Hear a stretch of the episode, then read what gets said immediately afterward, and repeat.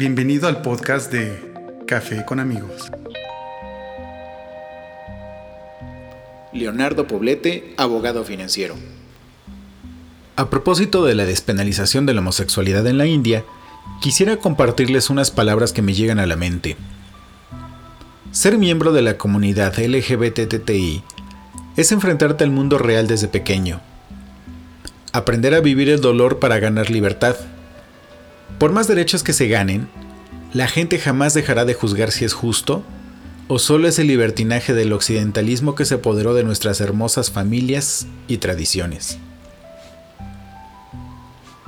Aprender desde la pubertad a ser expuesto y señalado, viviendo, en algunos momentos, la pena más grande que un joven pueda vivir sin dejarse caer. Luchar por lo que quieres o por lo que eres deja de ser opción si quieres ser feliz.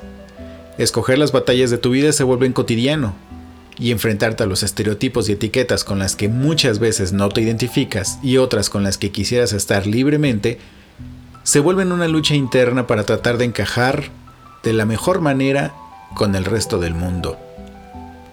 Explicar que no es que quieras un mundo gay, sino más bien deseas un mundo en el que puedas vivir sin tapujos. Estoy seguro de que muchas de estas cosas nos pasan no solo por ser gay, sino por crecer. Pero definitivamente, esta circunstancia te hace madurar y crecer más rápido que el resto de la gente. Lograr el éxito profesional siendo tú sin ocultarte no es labor sencilla. Desgraciadamente, la homofobia existe y es el prejuicio más grande en el que un profesionista se puede enfrentar, ya que siempre habrá un pretexto entre comillas válido para decir que esa oportunidad de crecimiento profesional no era para ti, pero que nada tiene que ver con tu orientación, preferencia o estilo de vida. Demostrarle a un mundo machista que esto sucede como consecuencia de eso es todavía más complicado que salir del closet. Obviamente siempre estará la opción de quedarse en el closet, encerrando tus miedos, tus demonios, tus fantasías y deseos. Pero lo único que te puedo decir de esa opción, por haberlo vivido en carne propia por poco tiempo, es que durante ese periodo de mi vida fui el joven más confundido e infeliz que te puedes imaginar. Jamás regresaría a vivir esa pesadilla, por caro que sea el precio que tenga que pagar por mi libertad. Hoy, además, soy papá. Luchar porque mis hijos sientan orgullo de sus padres y familia es una de las tareas más complejas a las que me he enfrentado. Mediar entre lo que se acepta de una pareja gay y su paternidad ha sido uno de los retos más grandes de mi vida. No sé si voy por el camino correcto, pero al menos soy feliz y quiero que mis hijos también lo sean. En fin, estos pensamientos surgieron a partir de la alegría que me da saber que hay un nuevo país al que podría ir a visitar sin ser encarcelado.